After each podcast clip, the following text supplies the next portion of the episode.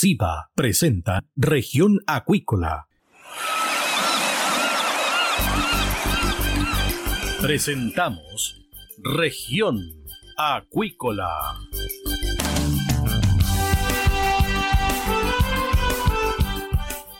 Escuche desde ahora todas las novedades de las principales actividades económicas de la región de los lagos y con las voces de sus protagonistas.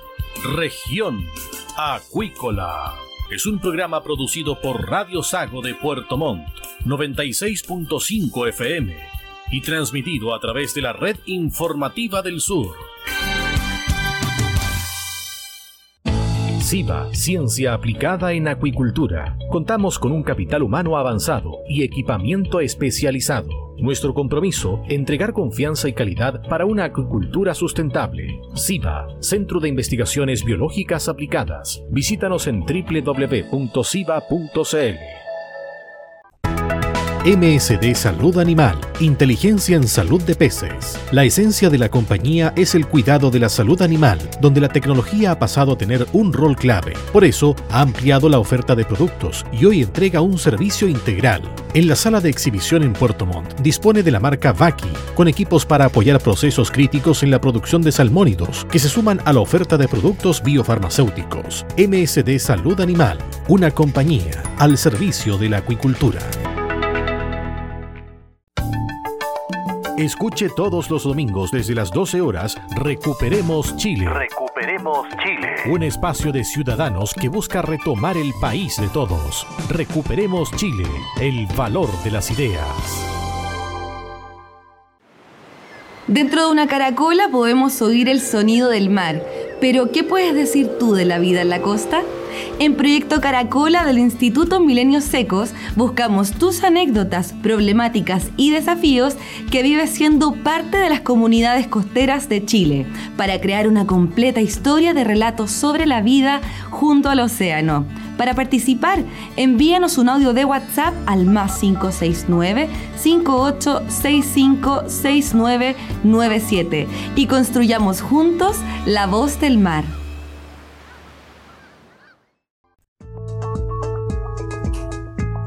Estamos ya de regreso acá en Región Acuícola de Radio Sago y tenemos a nuestro siguiente invitado, Carlos Odebret, presidente de la Asociación de Salmonicultores de Magallanes, quien va a estar eh, presente en la conferencia Aquaforum 2022 y él se va a referir al tema de áreas silvestres protegidas y compatibilidad con la salmonicultura. Un tremendo tema y también un tema muy delicado que genera mucha discusión. Carlos, ¿qué tal? Buenas tardes.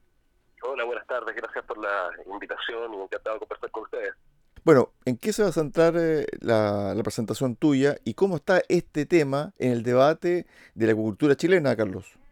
Bueno, es un tema, hoy diría yo, bien candente, por decirlo de alguna manera, está bien instalado, eh, donde hay una posición, eh, yo diría, mm, reciente por parte de diversas organizaciones no gubernamentales en que han planteado la, directamente la incompatibilidad de la industria del salmón con las áreas silvestres protegidas, pero es un debate mucho más largo eh, que lo que aparenta al menos en el, en el discurso, ¿no? Se trata finalmente de un problema de ordenamiento territorial.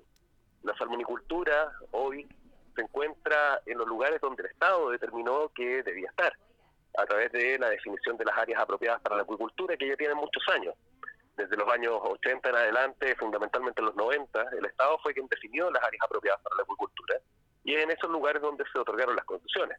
Pero paralelamente, yo diría posterior a eso, eh, el, Estado también ha definido áreas de conservación de distintos tipos de categorías, parques nacionales, reservas, que tienen categorías de protección distintas, y es en aquellos lugares, fundamentalmente en toda la zona de la Patagonia, canales y fiordos, de la región de Aysén y la región de Magallanes, donde se establecieron estas áreas eh, de protección y que justamente eh, hoy la industria está en esos mismos lugares.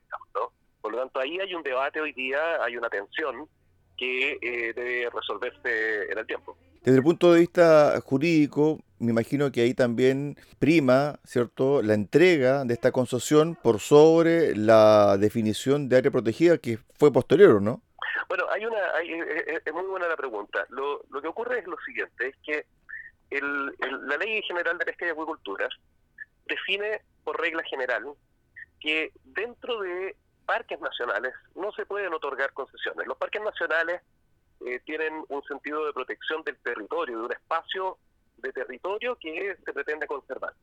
Por lo tanto, las concesiones que están en parques, y es por eso que también el gobierno ha definido la relocalización de esas concesiones, eh, no, no, no, no, se deben otorgar concesiones ahí. Sin embargo, se otorgaron. La pregunta es por qué. La razón es bien sencilla. Es porque en, el, en esas áreas el mar no era parte considerada dentro del parque. Una resolución de Contraloría reciente estableció que las aguas que circundan los parques también deben estar bajo esa misma categoría, razón por la cual el gobierno está avanzando en la relocalización. Por el otro lado están las reservas. La ley de pesca establece eh, consagra y establece que se puede desarrollar tanto la pesca como la acuicultura dentro de reservas nacionales. Y eso también tiene un sentido, porque las reservas no protegen el espacio de territorio, sino que protege objetos de conservación, objetos específicos, ballenas, delfines o eh, condiciones específicas, digamos. Y por lo tanto, por esa misma razón, se pueden otorgar concesiones dentro de reservas. Y hoy eh, las concesiones que están hoy operando están absolutamente entregadas en derecho y por lo tanto desde el punto de vista jurídico tienen todas las todas las resoluciones que corresponden que por lo demás no hay que perder de vista de que son evaluadas también ambientalmente cada una de esas concesiones. Estamos con Carlos Odebrecht, presidente de la Asociación de Salmonicultores de Magallanes. Ahora bien, cuando se habla de zonas protegidas, de áreas silvestres, también esto afecta no solamente a los salmonicultores, sino que también al rubro acuícola y también en específico al mundo de la pesca artesanal, porque ellos también están criticando de que cada vez se les restringe más los espacios para trabajar. Bueno, lo, que, lo que ocurre es que las zonas de protección, como decía antes, cuando se plantea la protección de un parque, es una zona, llamémosla de esta manera, de observación. No es un lugar donde se puede desarrollar actividades económicas. Ocurre distinto en las reservas. En las reservas se pueden desarrollar actividades sin impedimento en la medida que no, no afectan los objetos de protección. De esa forma, la, la, acuicultura, la pesca y las distintas actividades económicas que puedan desarrollarse en, reservas tienen que desarrollarse bajo reglas específicas que se establecen a través de un plan de manejo. Y ese plan de manejo es el plan que tiene que ser construido entre los múltiples actores, no solamente desde la perspectiva de la conservación, sino que también desde la perspectiva de los usuarios de ese espacio. Estamos en definitiva entonces ante un problema fundamentalmente de ordenamiento territorial. Asunto que tiene que ser resuelto y, y, trabajado al interior de hoy día. De hecho, los gobiernos, no particularmente los gobiernos regionales, quienes son finalmente los que establecen las condiciones de uso del borde costero.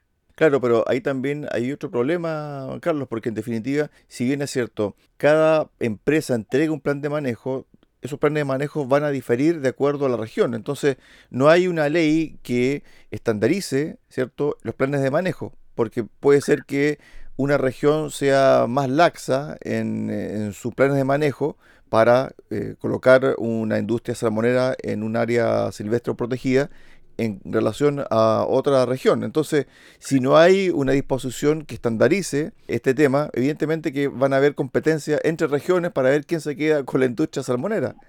Bueno, lo que lo que lo, que se está, hoy día se está discutiendo, hay un tema no menor, digamos, porque tenemos, como ya decía, distintas categorías de protección, pero también tenemos distintos actores que, o distintos actores públicos que son aquellos que resguardan esos territorios.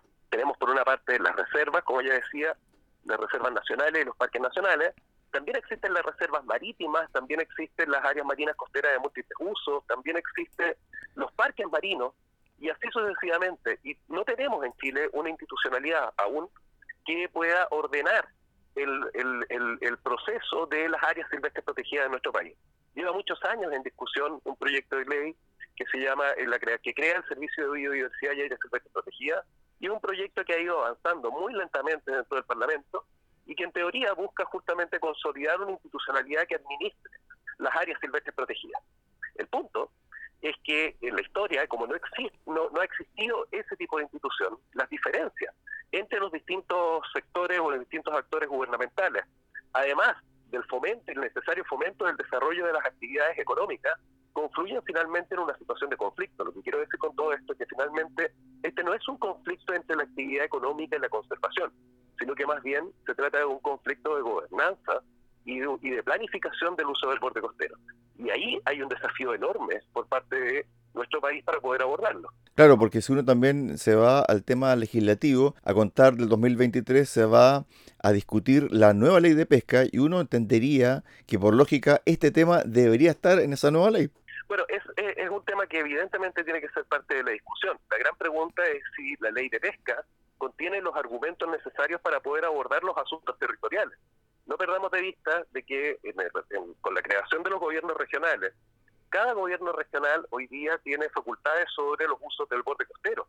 Por lo tanto, no solamente se trata de una, de una discusión, llamémosla, enteramente regulatoria, sino que también de usos. Y en ese proceso de uso tiene que ver con acuerdos de uso por parte de los distintos usuarios del borde costero. Y, si le sumamos a eso la, la, ley Lasquenche, por ejemplo, que establece usos prioritarios para las comunidades indígenas y con la creación de los espacios marinos costeros protegidos de pueblos originarios, se genera una tensión entre los distintos actores que hoy día no está resuelta en la regulación. Por lo tanto, el desafío enorme que tiene que tenemos como país finalmente es cómo vamos a administrar aquello, sobre todo porque los intereses son múltiples. La, la, Patagonia es un área de interés de conservación para muchos actores, especialmente internacionales, pero también es de interés de los distintos actores vivir en el sur de Chile y tener una actividad económica que les permita mantener una calidad de vida adecuada. Entonces, hay un desafío de planificación, hay un desafío estratégico, hay un desafío sobre cómo queremos construir la Patagonia. Desde nuestra perspectiva, en cuanto a la, participación de la salmonicultura dentro de áreas silvestres protegidas, el espacio que ocupamos es bastante menor respecto a las áreas. Estamos hablando de cerca de un 0,06% del territorio protegido tiene ocupación de salmonicultura. Es bastante menor y por lo tanto desde esa perspectiva creemos que es posible establecer líneas de compatibilidad entre la conservación y el desarrollo económico. Claro, pero hay grupos que son muy puristas donde plantean de que esa zona debe ser prístina y no debe haber intervención humana, ni siquiera de la pesca artesanal. Sí, hay una, hay una posición que yo la llamaría eh, ecológica, ¿no? Hay que distinguir entre el desarrollo sustentable, que tiene que ver con la mirada de desarrollo, minimizando el efecto ambiental, de manera de que las actividades futuras puedan, estas actividades puedan desarrollarse en el futuro, generando beneficios económicos, sociales y también ambientales. Y hay otra mirada, que es la mirada más desde la conservación, que es la mirada ecológica, ¿no? donde la percepción es que somos parte de algo y por lo tanto es necesario incluso a veces decrecer. Eso lo pudimos ver de hecho en el debate constitucional, cuando se planteaba como el artículo número primero, cuando se decía, bueno, Chile debe ser un país ecológico y desde esa perspectiva tenemos que estar dispuestos a decrecer y a consumir también los costos de ese decrecimiento económico, social, eh, en favor del medio ambiente. Yo tengo una opinión distinta. Yo creo que el camino tiene que ser más bien en la dirección del desarrollo, compatible con las distintas actividades, también con el medio ambiente, de manera tal de que las personas que vivimos en el sur de Chile podamos tener también un desarrollo social adecuado. Por lo tanto, el equilibrio en este proceso es no solamente una discusión, llamémosla, netamente jurídica, sino que también ideológica. No, y además también desde el punto de vista de la injerencia de las comunidades locales, porque en el fondo, si el postulado es de crecer, bueno, ¿cómo tú compensas eh, esa posición en relación a las aspiraciones que tiene cada familia en relación al crecimiento personal y familiar? Bueno, evidentemente, evidentemente, y esa es la complejidad de esto, porque cuando uno observa algunas ONGs que tienen como una mirada conservacionista, es decir, que no exista ningún tipo de actividad económica en el territorio de la Patagonia, con el ánimo solamente con una mirada de, observación de la Patagonia, sin desarrollo económico, hay personas que tienen, que, tienen que absorber ese costo.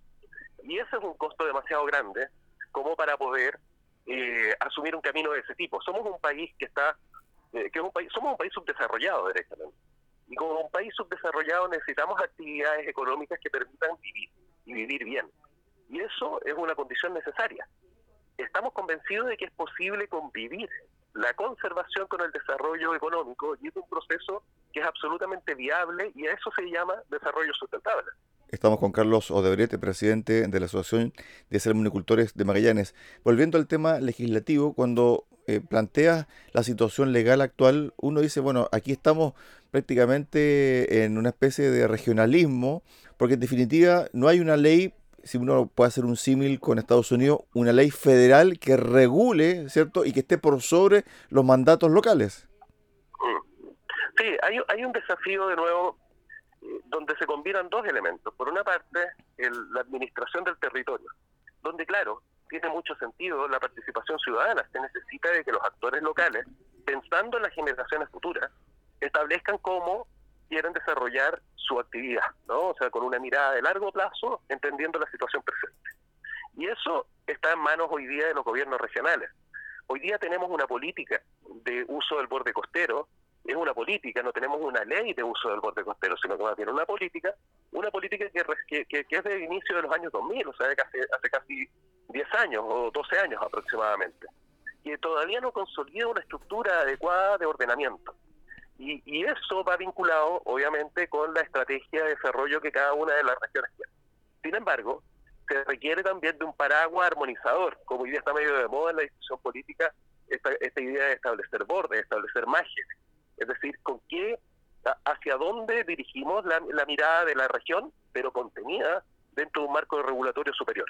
Y ese proceso aún no se ha dado, y sobre todo en materia de áreas silvestres protegidas y ordenamiento territorial, eh, que, que, que, son las zonas donde finalmente ocurren los conflictos de uso en el territorio, son elementos que aún están muy, muy en pañales y que requieren de una del establecimiento de estos bordes a nivel parlamentario. Carlos, finalmente, ¿cómo ustedes como asociación y también como rubro salmonero están trabajando en redes sociales y también en plan de medio sobre el ataque sistemático de ciertas entidades que presentan una mirada muy radical y muy crítica sobre el rubro salmonero y uno los puede ver por Twitter, por Facebook y otro tipo de redes sociales donde hay un ataque sistemático a la forma de producir cierto salmón en Chile. Uno dice, bueno, estas personas están 24/7 dedicadas a esto, cómo la, industria se defiende y cómo también se pone en debate una discusión que muchas veces es blanco y negro. Sí, eh, eh, eh, eso, eso es lo último que ha dicho, es, lo, es, justamente el punto. Se plantean blanco y negro cuando tenemos escalas de grises que son gigantescas. Lo, lo, que, lo que la industria ha venido haciendo desde hace ya bastante tiempo es primero consolidar su relación con el entorno directo. Cuando uno observa redes, redes sociales es un elemento muy importante, evidentemente, ¿no? Sobre todo Twitter, pero Twitter ocupa una parte de la población bastante pequeña. Nosotros somos una industria local, estamos asentados en los territorios, en comunas pequeñitas, donde las personas que ahí viven y que ahí eh, desarrollan su, su, actividad económica, les resulta muy relevante la relación con la actividad. Y desde esa perspectiva, muchas compañías y también los gremios han avanzado muchísimo en la vinculación con esos, con esos, con esos actores, de manera tal de poder tener una mirada común sobre el desarrollo del territorio donde habitamos, finalmente, estamos juntos en ese lugar. Y esa es la primera el, primer el primer eh, eh, el primer elemento digamos que tiene que ver con la construcción de confianza entre la industria y las comunidades donde nos estamos desarrollando un segundo elemento evidentemente tiene que ver con el posicionamiento y ahí tenemos un desafío enorme que tiene que ver con cómo logramos posicionar una industria que es positiva para la para, para el desarrollo eh, alimentario del mundo pero paralelamente es positiva para el desarrollo social. Solamente un par de datos. Yo represento la región de Magallanes. El 26% del Producto Interno Bruto de la región de Magallanes está relacionado con los salmonicultura. Hay 4.000 personas que trabajan en la industria.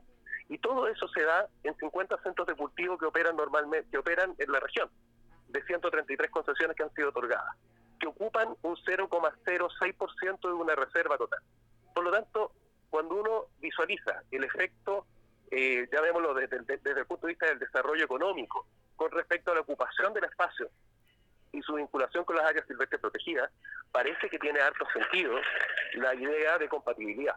Estuvimos con Carlos Odebrete, presidente de la Asociación de Salmonicultores de Magallanes, conversando acá en Región Acuícola de Radio Sago. Gracias, Carlos, por estos minutos. Un abrazo y éxito en el encuentro de Aquaforum 2022. Muchas gracias y harto éxito. Adiós. Adiós, buenas tardes. De esta forma llegamos al final del programa del día de hoy acá en Región Acuícola. Los esperamos mañana a contar de las 13.30 horas en el 96.5 FM de Radio Sago, en Puerto Montt. Que usted tenga una excelente tarde.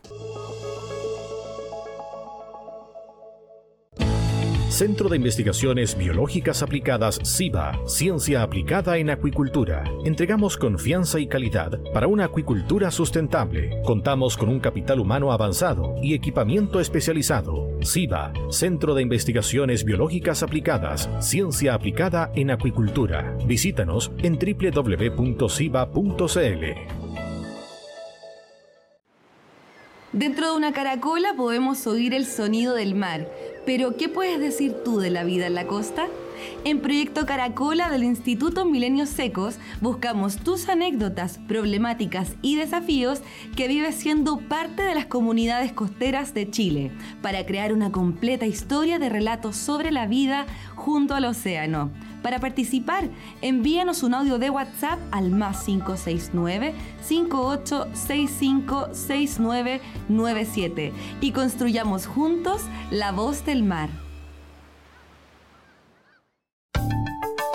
Escuche todos los domingos desde las 12 horas Recuperemos Chile. Recuperemos Chile. Un espacio de ciudadanos que busca retomar el país de todos. Recuperemos Chile, el valor de las ideas. El bienestar animal está integrado en todos los servicios que MSD Salud Animal ofrece a la salmonicultura chilena. Los equipos garantizan un cuidadoso manejo de los peces durante todo el ciclo productivo, evitando lesiones y situaciones de estrés, y están disponibles en la sala de exhibición en Megacentro Puerto Montt, donde también brindan asesoría técnica en el proceso de adquisición y postventa de equipos. MSD Salud Animal, impulsando el bienestar animal.